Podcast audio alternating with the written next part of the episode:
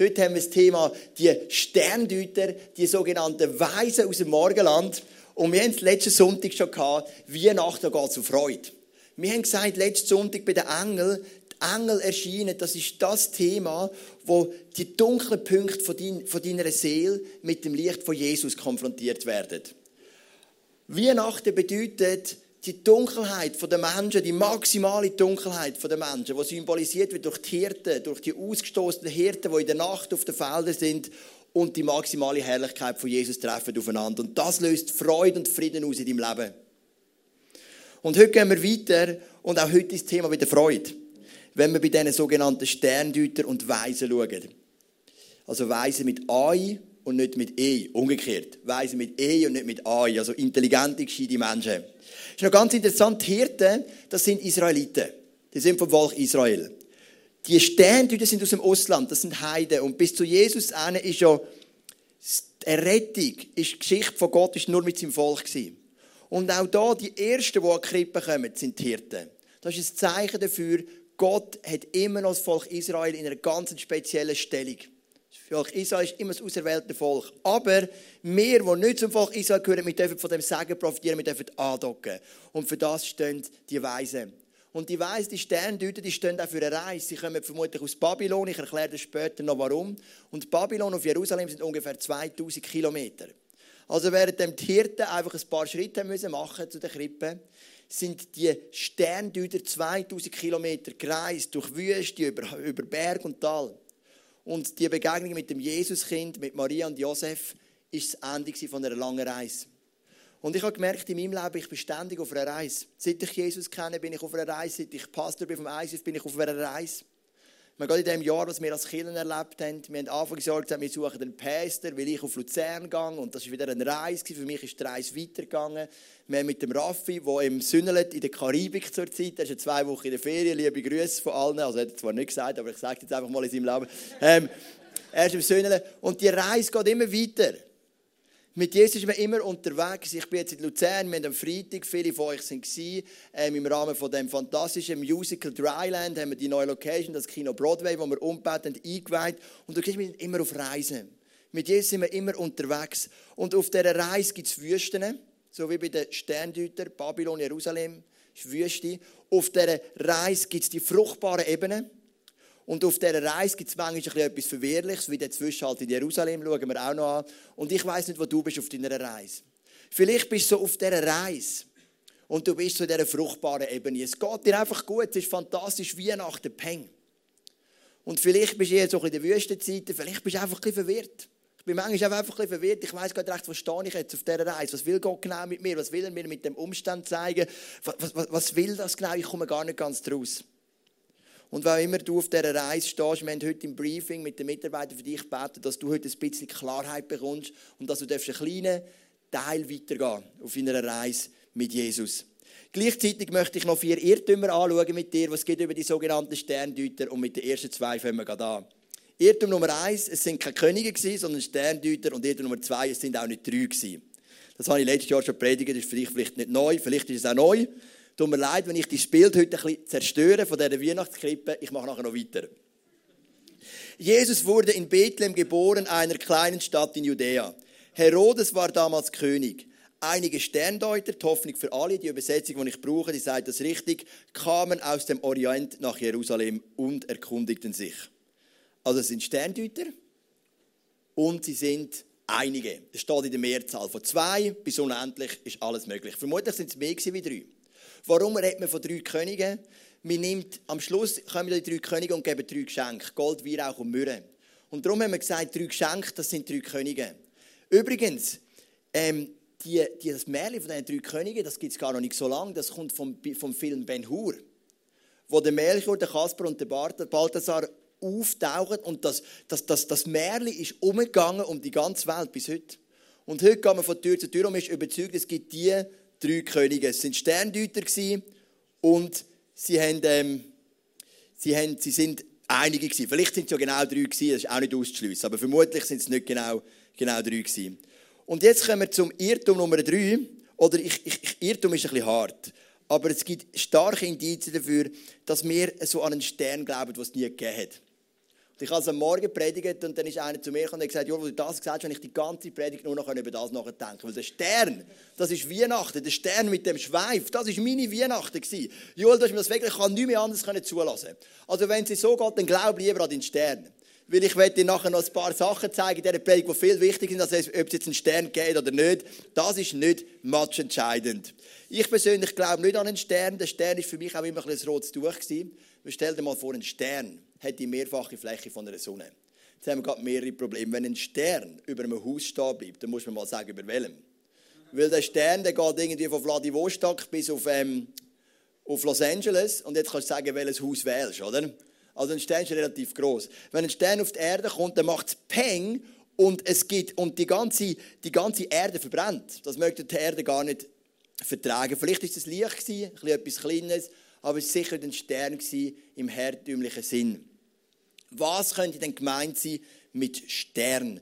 Meine persönliche Meinung ist, dass mit dem Stern folgendes gemeint ist. Manchmal fragt dich dein Kollege, hey Joel, oder fragt mich Joel, was machst du heute Abend? Und dann gibt mir doch oft die Antwort, es ist in den Sternen geschrieben. Es steht noch in den Sternen. Oder hey, es geht dir nicht so gut. Warum? Ja, weißt meine Sterne meinen es gerade nicht so gut mit mir. Ich glaube, das ist gemeint mit dem Stern. Weil du musst wissen, Zeit, im in der griechischen Kultur zur Zeit von Jesus hat man nicht unterschieden zwischen Astrologie und Astronomie. Heute unterscheidet man das. Astrologie, das ist mehr die Vorhersage von den Sternbildern, leitet man dann das Horoskop ab und, und macht eine Vorhersage. Und gewisse glauben daran und andere finden es ein bisschen, ein bisschen crazy. Ich finde es eher ein bisschen crazy, oder? Eher so ein bisschen speziell. Und dann gibt es Astronomie, das ist die Wissenschaft der Sterne. Wie schwer sind die Sterne, wie viele Lichtjahre weg sind sie schon verlost und so weiter, das sind Fakten. Früher ist man davon ausgegangen, das gehört zusammen. Fakten und was die Sterne für dein Leben wollen sagen, das gehört zusammen. Ob das jetzt biblisch verhebt oder nicht, ist eine andere Frage. Aber in diese Kultur kommt Jesus rein. Wir lesen in der Bibel von einem ersten Astrolog. Und der erste Astrolog, der begegnet uns im 4. Mose und das ist ein Mann namens Biliam.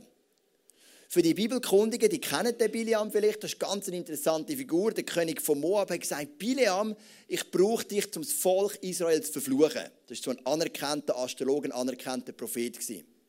Und dann ist der Biliam gekommen und wollte sein Maul auftun und aus seinem Maul ist nur Sagen gekommen. So voll der Special-Effekt auch wieder.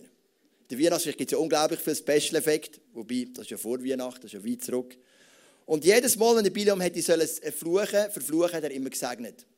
Und im jüdischen Kontext sagt man, der Biliam ist der erste Astrolog.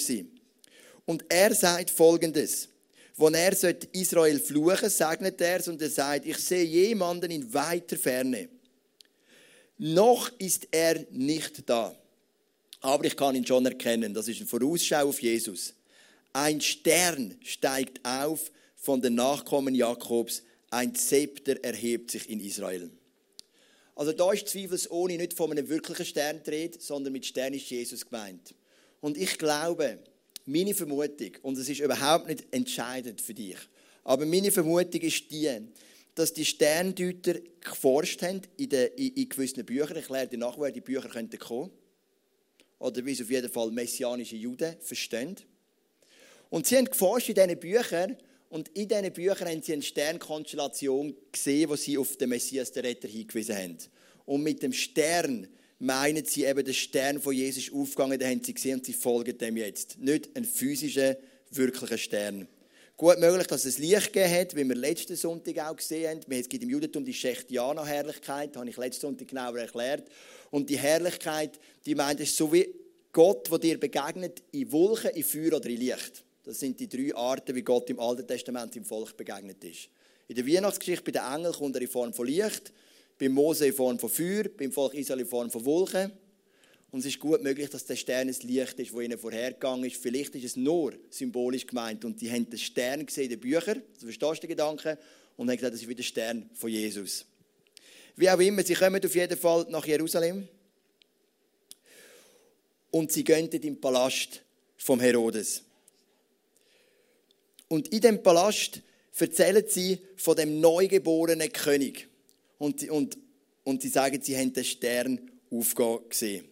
Und es heißt dann in Matthäus 2, Vers 3 und 4, als, als König Herodes das hörte, war er bestürzt und mit ihm alle Einwohner Jerusalems.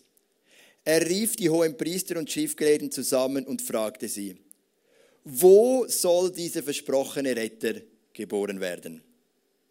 Ist noch interessant. Also erstens mal heißt, dass das ganze Volk von Jerusalem verschrocken ist. Darum glaube ich, es sind mehr wie drei Sterndeuter. Weil ich glaube, drei Sterndeuter hätten nicht diese Masse gemacht. Aber wenn da ein ganzes Rudel von irgendwelchen Sterndeutern auf ihren Kamel auf Jerusalem kommt und ihnen erzählt, wir suchen den neuen König, da verschreckt der Herodes. Und es zeigt etwas, was ungesund ist in seinem Herz. Weil der Herodes hat jetzt gehört, es gibt einen neuen König. Und ein gesunder Mensch, der eine gesunde Identität hat in Jesus, der ist immer parat, Platz zu machen für jemanden. Der ist immer parat zu sagen, neuer König, wenn er am Volk mehr dient, dann nehme ich mich zurück. Aber der Herodes sieht sofort seine Position in Gefahr. Er bekommt sofort Angst. Und ich glaube, es ist ein Lebensprinzip von einem gesunden Menschen. Dass er sagt, hey, ich will eine Haltung haben, von immer Platz machen. Ah, gibt es einen besseren Leiter in meinem Bereich in der Kirche? Ich mache doch gerne Platz. Gibt es einen besseren in meinem Geschäft? Ich mache doch gerne Platz. Wachst mir jemand über meinen Kopf? Ich mache doch gerne Platz. So wie der Paulus beim Barnabas Platz gemacht hat. Das ist eine gesunde Einstellung. Aber das war nicht die Einstellung vom Herodes. Der Herodes hat gesagt, was ein neuer König. Das geht überhaupt nicht. Und dann hat er seine Leute zu sich gerufen und hat sie gefragt, wo soll denn der Retter geboren werden? Und bevor wir weitergehen, möchte ich dir noch etwas erklären. Und es ist jetzt vielleicht ein bisschen wissenschaftlich und ich hoffe, du magst noch bei mir mitfolgen, was ich dir jetzt sage. Es geht um Folgendes. Woher haben die Sterndeuter gewusst, dass die und die Sternenkonstellation auf den Messias hinweist? Ich lese viele Bücher von einem jüdischen Theologen, messianischen Jude, also ein Jude, der zum Glauben kommt an Jesus, was das Alte und das Neue Testament glaubt und das Neue Testament aufgrund vom jüdischen Background ausleitet. Und der Mann heißt Fruchtenbaum, so wie ein anständiger Jude heißt, oder Fruchtenbaum, richtig schöner jüdischer Name. Und er hat eine Erklärung gegeben, die mich voll überzeugt, persönlich. Es ist nicht bewiesen, aber es ist eine Erklärung, die Sinn macht. Etwa 1000 Jahre vor Jesus gibt es Jerusalem, wo belagert wird von einem König namens Nebukadnezar. Der König Nebukadnezar, König der Babylonier, nimmt das, das die Stadt ein und er verschleppt die Bevölkerung auf Babylon. Und dann wählt er eine Gruppe von jungen Männern aus und sagt, ihr seid meine Trainees. Aus euch mache ich so Stars. Weise Männer, Kriegshelden und er tut die so in ein Förderungsprogramm. Und einer von diesen jungen Männern heißt Daniel. Und der Daniel entwickelt sich prächtig. Er entwickelt sich super. Du musst dir vorstellen, du bist im Geschäft, du kommst gerade aus der Lehre raus oder kommst in die Lehre und du bist der Senkrechtstarter. Bist schneller als alle anderen, bist freundlicher als alle anderen und kaum bist du aus der Lehre draußen, wirst schon vorgesetzt und machst eine richtig wunderschöne Karriere. So könnte man es vielleicht vergleichen mit dem Daniel. Der hat sich schnell aufgeschafft. Und dann ist Folgendes passiert. Der Nebukadnezar, der zu dieser Zeit vermutlich wichtigste Mensch auf der Welt, vielleicht sozusagen der Barack Obama von dieser Zeit, der hat einen Traum. Und am Morgen wacht er auf von dem Traum, schweißgebadet. Und dann sagt er, alle Weisen, alle Sterndeuter, alle Wahrsager, alle Seher, alle Propheten kommen zusammen. Dann versammeln sie sich so wie wir, vielleicht so eine Anzahl wie wir da sind, in der Celebration Hall, in der Event Hall vom Nebukadnezar. Nebukadnezar sagt, ich habe für euch eine Aufgabe ich hatte einen Traum. Gehabt. Und ihr solltet diesen Traum mir jetzt deuten. Und die Leute sitzen da und sagen, das ist doch easy, ich meine, einen Traum deuten, da findest du jetzt immer irgendeine Erklärung. Und dann sagt der Nebukadnezar, wir machen aber advanced. Heute machen wir advanced. Ich sage euch nicht, was der Traum war, weil ich weiß es gar nicht mehr. Ich weiß nur, dass es etwas Wichtiges ist. Ihr müsst mir zuerst sagen, was ich geträumt habe. Und dann dürfen wir das deuten. Und dann heisst es in der Bibel sogar, dass die haben, das ist doch nicht möglich. Meinen Traum deuten, okay, aber wir können dich nicht sagen, was du geträumt hast. Nebukadnezar gibt ein bisschen Zeit und dann sagt er, ich bringe alle um. Ich meine, das war kein zimperlicher Mensch, oder? Der hat gesagt, Aufgabe gestellt, nicht erfüllt und alle in den Kopf kürzen. Und dann kommt der Daniel, der noch nicht zu dem exklusiven Kreis gehört hat, kommt zum König und sagt, ich habe den Gott, den Geist von Gott in mir, der kann dir den Traum sagen und auslegen. Und er macht das. Und der König ist, ist überzeugt, dass es die Wahrheit ist, auch wenn es für ihn selber sehr ein negativer Traum war. Und der Daniel hat wie bewiesen, hey, er hat Fähigkeiten, Sachen vorauszusehen. Dann kommt der nächste König, der Belshazzar, und der hat ein Fest. Und während dem Fest, auch wieder ein bisschen freaky, schreibt plötzlich so eine Hand etwas, so eine unsichtbare Hand, wie Adams Family. Kennst du Adams Family? Das ist nur ein alter Film, das kennen nur die, die über 40 sind, wie ich.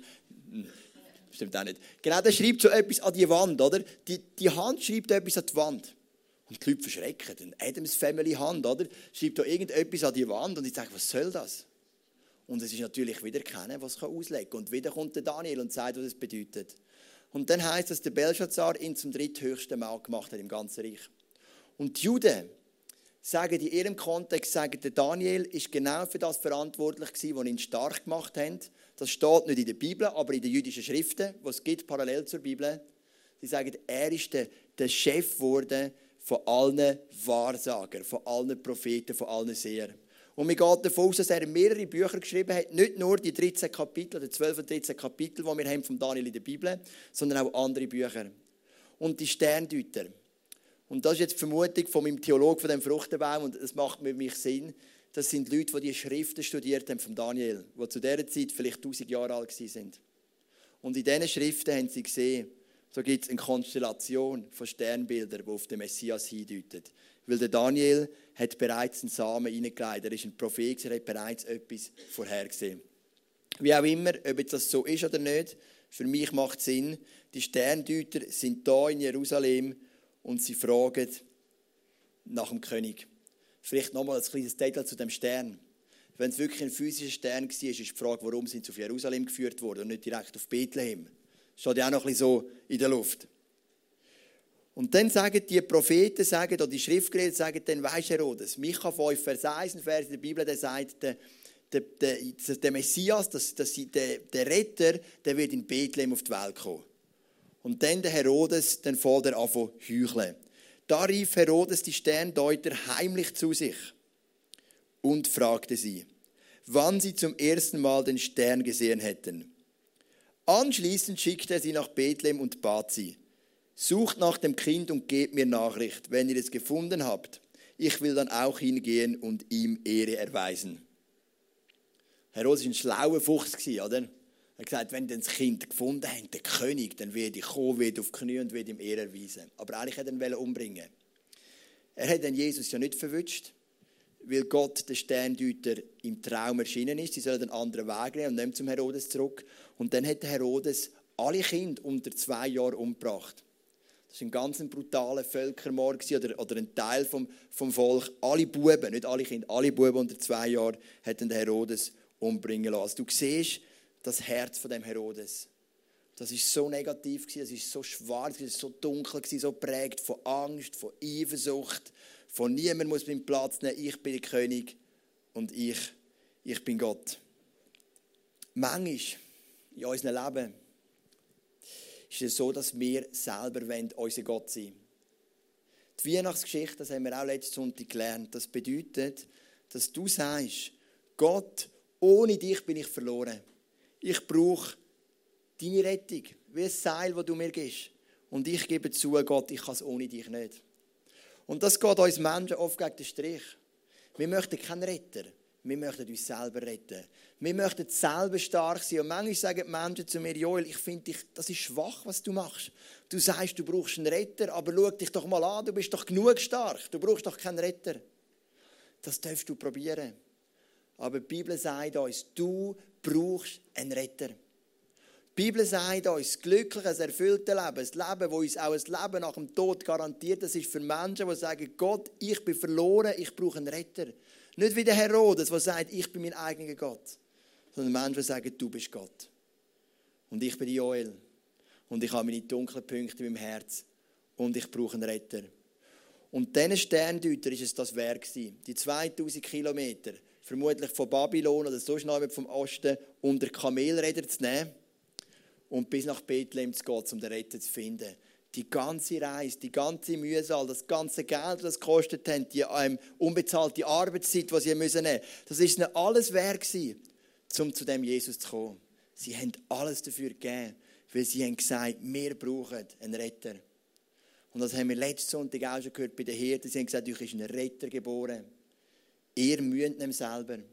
Viele von euch haben den Klaus Kennes gehört der am Sonntagmorgen da war, vor zwei Wochen, der gesagt hat, der Unterschied von allen Religionen zum, zu, zum Glauben an Jesus ist, die anderen Religionen sagen, du musst dich selber retten, du musst dein bessere Karma haben, du musst Gebot besser einhalten.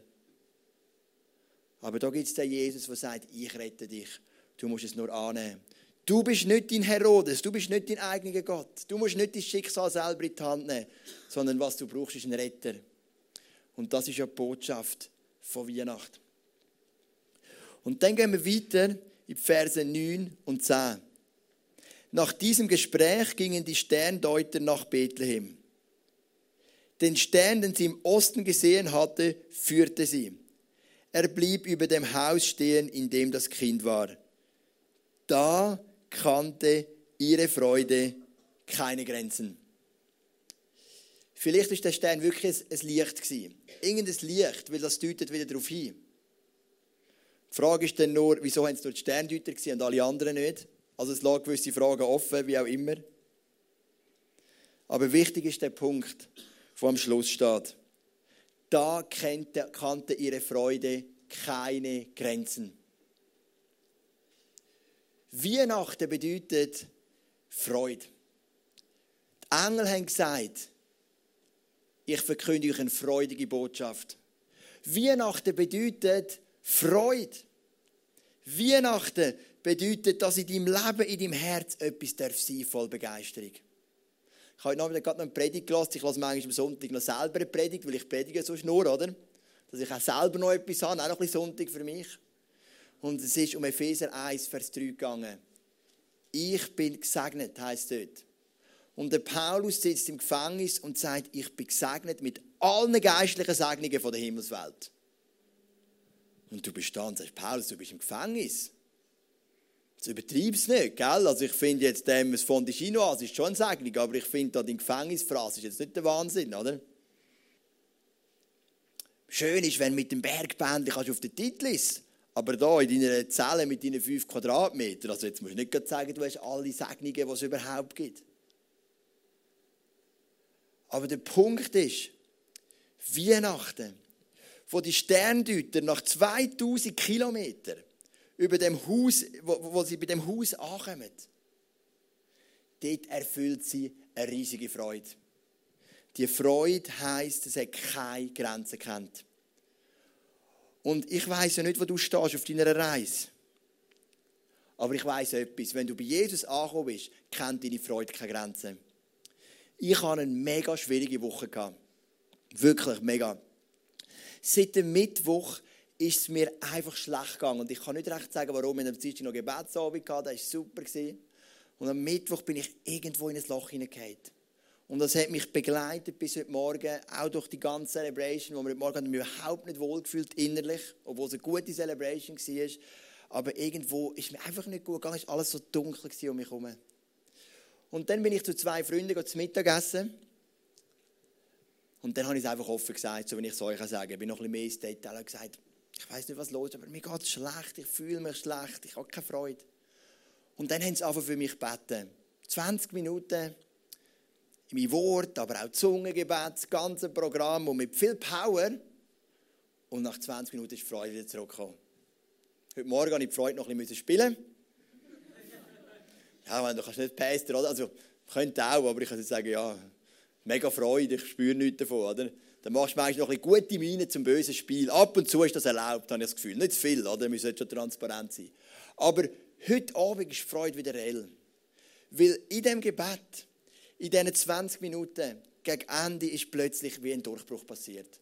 Plötzlich sind die dunklen Wolken verschwunden und die Freude ist wieder da gewesen. Das ist Weihnachten neu erleben. Wenn wir durch diese Serie durchgehen, werde ich jeden Sonntag, wo ich predige, werde ich auf das gehen. Freude, Freude und nochmal Freude. Die Engel haben es gesagt und wo die Sterndeuter nach 2000 Kilometern angekommen sind, ist eine überschwängliche Freude, die keine Grenzen kennt haben.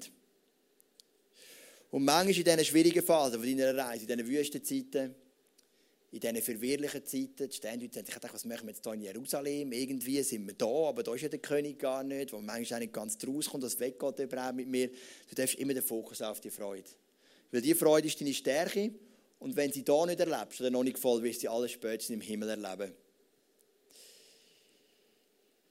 Was wir noch auch noch sehen, dass wir das der Vollständigkeit halber auch noch, auch noch erwähnt haben, wir sehen noch einen Irrtum Nummer 4 in diesem Vers. Und das ist der Irrtum von dem Krippenspiel, wo du Weise und Hirten hast. Oder Sterndeuter und Hirten oder die drei Könige. Die sind sich nämlich nie begegnet. Weil das kann ich jetzt mit definitiver Sicherheit sagen, weil im Vers 11 heißt, sie gingen in das Haus, wo sie das Kind mit seiner Mutter Maria fanden, knieten vor ihm nieder und ehrten es wie einen König. Dann packen sie ihre Schätze aus und beschenken das Kind mit Gold, Weihrauch und Myrrhe. Vorne steht immer von einem Stall. Jesus in einer Höhle, in einem Stall, das werden wir nächsten Sonntag anschauen, auf die Welt kommen. Und da steht ganz klar in einem Haus. Ich meine, die Reise ist ja lang gegangen.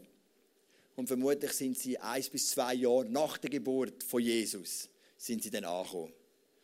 Also die Weisen und die Hirten, die haben sich vermutlich nicht getroffen, sondern die Weisen, die Sterndeuter sind einige Zeit dann später gekommen, wo Jesus mit Maria und Josef bereits in einem Haus, in einer festen Bleibe dort in Bethlehem gewohnt haben, bevor sie dann auf Ägypten geflüchtet sind. Vielleicht noch ein kleines Detail, wenn es ein bisschen nach dieser doch recht kopflastigen Predigt, wenn man das nur erlaubst. Also ich mache es jetzt einfach. Ähm, sie bringen da drei Geschenke. Gold, Weihrauch und Myrrhe. Und ich möchte auf das eine Geschenk Myrrhe noch eingehen. Wieso Myrrhe? Mein Gold, okay, Gold macht jetzt Sinn. Also wenn du jetzt heute nach der Celebration kommst und sagst, Joel, bist ein, ich habe dich gerne als Pastor, ich habe für dich ein Geschenk, schenkst mit Gold, sage ich, super, danke vielmals. Wenn du sagst Weihrauch, denke ich, ja, vielleicht ein bisschen der Kirche geht, wenn vielleicht beim katholischen Pfarrer kann passieren, Weihrauch, ja, immerhin kann man auch so die Weihnachten aufstellen, passt noch zu einem Zimtglas oder so, ist okay. Aber wenn du mit Myrrhe kommst, dann sage ich, was soll die Myrrhe? Also ich habe keinen grünen Daumen, ich weiß ehrlich gesagt nicht einmal genau, wie Myrrhe schmeckt, wie Myrrhe aussieht. Myrrhe begegnet uns noch einmal in der ganzen Geschichte von Jesus. Und zwar in Markus 15, Vers 23, vor dem Tod von Jesus. Dort wollten die Soldaten ihm, Jesus hange da schon im Kreuz, Wein mit Myrrhe zur Betäubung geben. Aber Jesus wollte nichts davon trinken. Myrrhe im Judentum ist für die Toten. Myrrhe ist ein Bild von der Balsamierung. Oder da haben sie Wein mit Myrrhe vermischen und Jesus trinken geben. Also aus irgendeinem Grund haben die Sterndeuter schon etwas gesehen von der Berufung von Jesus. Irgendwie, vielleicht hat es etwas mit dem Daniel zu tun, mit diesen Büchern. Irgendwie haben die schon geschnallt, was Jesus macht. Sie haben irgendwie gemerkt, sie werden Jesus bereits vorbereiten für sein Begräbnis. Und das finde ich ganz, ganz interessant dass diese Tiefe von Einsicht haben Menschen, die nicht mal vom Volk Israel kommen. Es haben Wissenschaftler, es haben Sterndeuter. Sie kommen und sie sagen zu dem Jesus, da ist Mürre. Als ein Zeichen für das, was noch auf dich wird warten. Ben kann vorkommen und ich möchte aufhören mit dem einen Gedanken, den ich schon mal erwähnt habe. Ich möchte Vers 10 nochmal vorlesen. Da kannte ihre Freude keine Grenzen. Weihnachten neu erleben bedeutet nicht in erster Linie, dass du jetzt heim musst und von dem Krippenspiel musst die Sterndeuter wegnehmen, weil sie noch nicht getötet sind. Oder den Stern mit dem schönen Schweif jetzt musst du entfernen. Sondern in erster Linie ist Weihnachten neu erleben, dass du die Freude, dass du etwas von dieser Freude mitnimmst, die eben an der Weihnachten widerfahren ist. Ob es bei den Hirten war, ob es bei den Weisen war, also bei Sterndeutern, bei Simeon oder bei der Hanna sind die älteren Leute, die im Tempel gewartet haben, oder bei dir oder bei mir, die uns entschieden haben, das Leben mit Jesus zu leben. Diese Freude, für die möchte ich beten. Ich möchte beten, dass Weihnachten eine Zeit ist, wo die Freude ganz neu in dein Leben kommt, ob jetzt seine Umstände gut sind oder ob sie schlecht sind wie mit Paulus. Weil von Umständen ist die Freude nicht abhängig. Die Freude ist so tief und so echt und so dynamisch, dass sie nichts zu tun hat mit ihren Umständen. Die Freude ist wie ein Feuer, das niemand kann verlöschen kann. Und wenn du da bist heute Abend und du merkst, hey, mir fehlt die Freude, ich habe die Freude an Jesus verloren oder noch gar nicht recht gehabt, dann möchte ich für dich beten. Und wenn du da bist und du sagst, ich habe die Freude, dann möchte ich auch für dich beten, dass von dir aus die Freude weitergehen kann. Wenn du gerne möchtest, neu gesegnet werden mit Freude von Jesus, dann stand doch jetzt mit mir auf. Und dann möchte ich für dich beten. Jesus, wir sind alle auf einer Reise. Und wir sagen oft, der Weg ist das Ziel. Aber das ist nicht wahr, weil das Ziel ist das Ziel. Und das Ziel bist du. Am Ende dieser langen Reise bist du, Jesus, in diesem Haus in Bethlehem.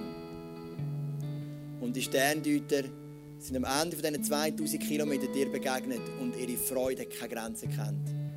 Ob es bei den Hirten ist oder bei den Sterndeutern, bei der Hanna oder bei wem auch immer. Jede Figur, die uns begegnet in dieser Weihnachtsgeschichte, erlebt Freude. Freude an dir ist unsere Stärke. Und Jesus, ich habe diese Woche erlebt, wie schon lange nicht mehr, wo ich ganz, ganz wenig Freude verspürt habe. Ich war so geknechtet von Zweifel und komischen Gedanken, Gedanken von der Niederlage, Gedanken vom Stress. Und es hat fünf Tage gebraucht, bis ich heute durch das Gebet von zwei guten Freunden habe wie so einen Durchbruch haben und die Freude wieder bekommen. Und Jesus, vielleicht ist das eine Geschichte für uns, dass wir heute ganz neu von dieser Freude bekommen, Jesus. Von dieser Freude, die nicht abhängig ist von Umständen. Von dieser Freude, die kommt, weil wir sagen, Jesus, wir brauchen einen Retter. Wir können es nicht allein. Wir geben zu, dass wir schwach sind. Wir geben zu, dass wir verloren sind. Wir geben zu, dass wir dich brauchen. Wir geben zu, dass wir ohne dich keinen Zugang haben zu dem ewigen Leben, zu dem Leben im Überfluss. Wir geben es zu. Wir brauchen den Rettungsring. Wir brauchen das Seil, das du uns vom Himmel her gibst. Weil du bist der Retter, Jesus. Und das löst die Freude aus. Und jetzt, ich bitte dich, dass wir uns heute wieder dürfen dir öffnen und dass die Freude von dir, darf in die Beschränktheit von uns Menschen hineinkommen. Du bist unser Retter, Jesus. Amen.